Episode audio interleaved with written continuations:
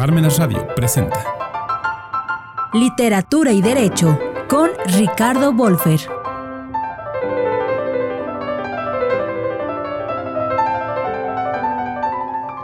La universalidad de lo literario está en las creaciones locales.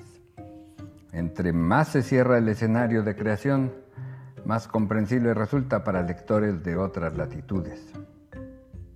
Su nombre era Muerte, del mexicano Rafael Bernal, y La Guerra de las Salamandras del checo Karel Capek. Están tan focalizadas en tiempo y lugar que han resistido el paso de los años. Muestran cómo al nombrar y entender a las fieras, los hombres decimos mal de nosotros que de las características de alguna especie. En el texto de Bernal, un borracho en las orillas del río Usumacinta comprende el lenguaje de los mosquitos y se comunica con ellos. Descubre que entre los alados hay una milicia piramidal cuyo fin inamovible es acabar con la especie humana. Capek crea unas salamandras que pueden ser usadas como mano de obra gratuita, lo que desencadena una guerra mundial, primero entre los hombres y luego de estos con las salamandras. En la guerra, un marinero entra al territorio prohibido por los locales, donde habitan demonios. Son salamandras de tamaño humano que imitan sonidos y que bailan sobre las patas traseras en las noches de luna llena. Pronto el hombre percibe su inteligencia y cómo construyen túneles abajo del mar. Después del primer encuentro, intercambian favores. El marinero les da armas para que se defiendan de los tiburones y ellas le dan perlas. Al ver el grado de inteligencia, propone a un empresario hacer negocios con las salamandras. Después de que el mundo entero se convence de su habilidad como mano de obra, la historia mundial cambia. Los continentes se expanden, los países se pelean por tener sus propias salamandras, son ya millones, pero luego éstas entran en conflicto contra la humanidad. Han dejado de ser unas curiosas bestias para convertirse en una metáfora de la esclavitud primero humana, pero también de la naturaleza por la forma en que los hombres las destruyen como si fueran propias. Lo más terrible de las salamandras es su homogeneidad. Salvo las salamandras alemanas, clara burla a los nazis, hasta sus salamandras deben ser mejores.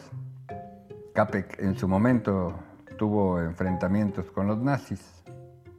Las salamandras son poderosas porque son una masa, un grupo compacto carente de individualidades, al que es imposible vencer si los individuos no importan, no se diferencian y no luchan por preservar sus peculiaridades. Y es esto mismo lo que los insectos de su nombre pretenden aplicar a los hombres, tratarlos como salamandras.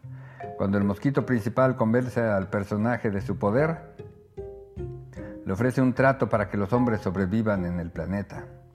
Deben entregar a 3 millones de humanos y así sobrevivirán los restantes. Si los mosquitos atacan a todos los habitantes del planeta, acabarán con la raza humana. Como demuestran en la selva lacandona, cuando el personaje habla con los indios y los otros mestizos para comunicarles el poder de los mosquitos. Los hombres no le creen, suponen que es otro de sus delirios alcohólicos. Por eso, los insectos matan a uno de los incrédulos y luego a varios que quieren salir del área para avisar al resto de la región. Las implicaciones de cada novela son distintas. Bernal, católico, crítico y activista, busca resolver la trama al mostrar a los mosquitos la existencia de Dios y cómo ese concepto puede liberar a los hombres juzgados y a los mosquitos ajenos a la élite guerrera.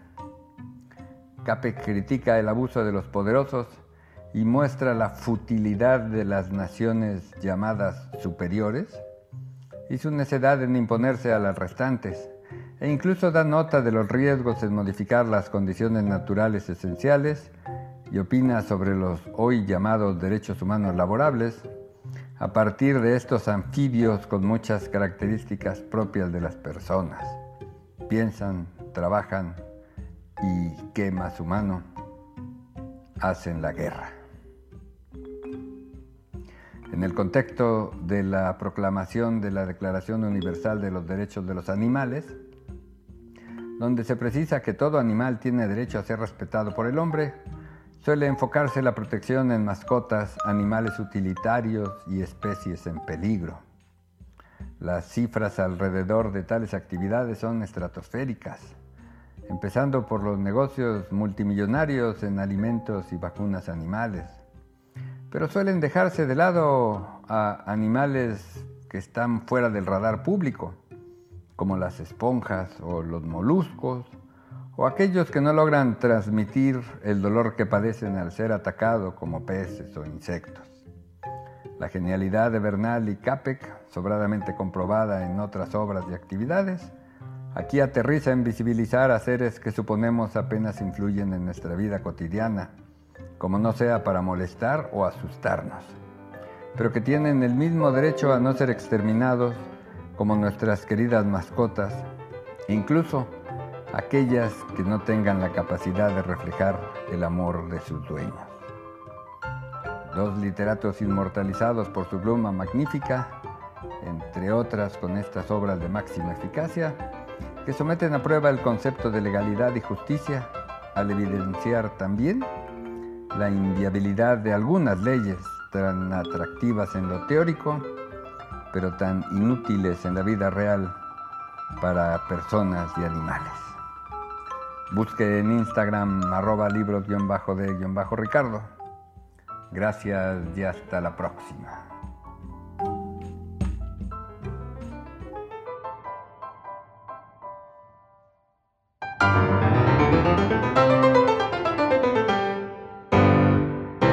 Palmenas Radio presentó Literatura y Derecho con Ricardo Wolfer.